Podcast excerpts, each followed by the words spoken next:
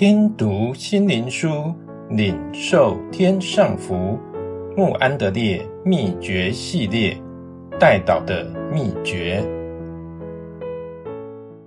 第十三日，代祷生活的祝福。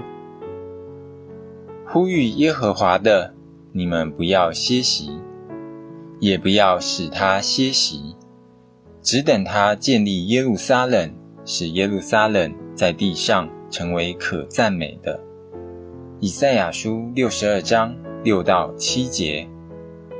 我们能有权利为着别人的需要代祷，是一种人的口所无法诉说的祝福。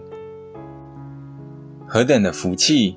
我们能与基督紧紧联合，在伟大的代祷上与他同工，并与他的祷告合而为一。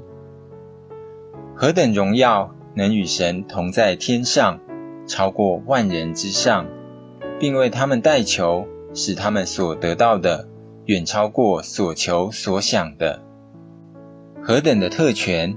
像我们所拥有的权利，身为神恩典的管家。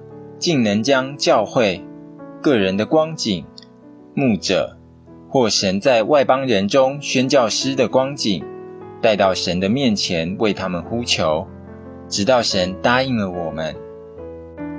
何等的福气，使我们得以与神所有儿女联合，在祷告中同心奋力，直到胜过地上一切的艰难与那在空中掌权者的黑暗权势。若能认识神，要使用我这个人成为一个代祷者，且在地上承受并分赐他属天的祝福，并他圣灵的大能，那我的生活必定是非常有价值的。这实在是属天生命的实际彰显，也就是主耶稣他自己的生活，在他舍己的爱里得着我们，并因着他爱的催促。使我们全部献出自己，在他面前肩负着众人的需要，为他们向神代祷，使他们得以存活。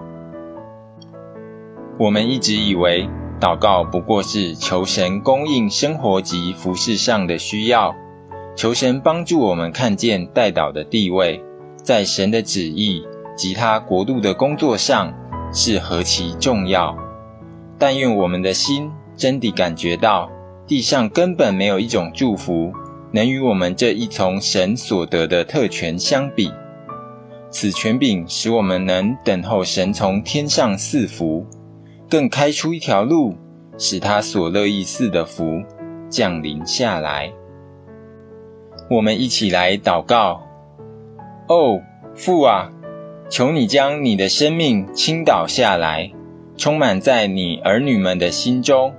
如同主耶稣在他不止息的代祷中倾倒出他的爱一般，让我们在地上也能活出一个倾倒爱及永不止息的代祷生活。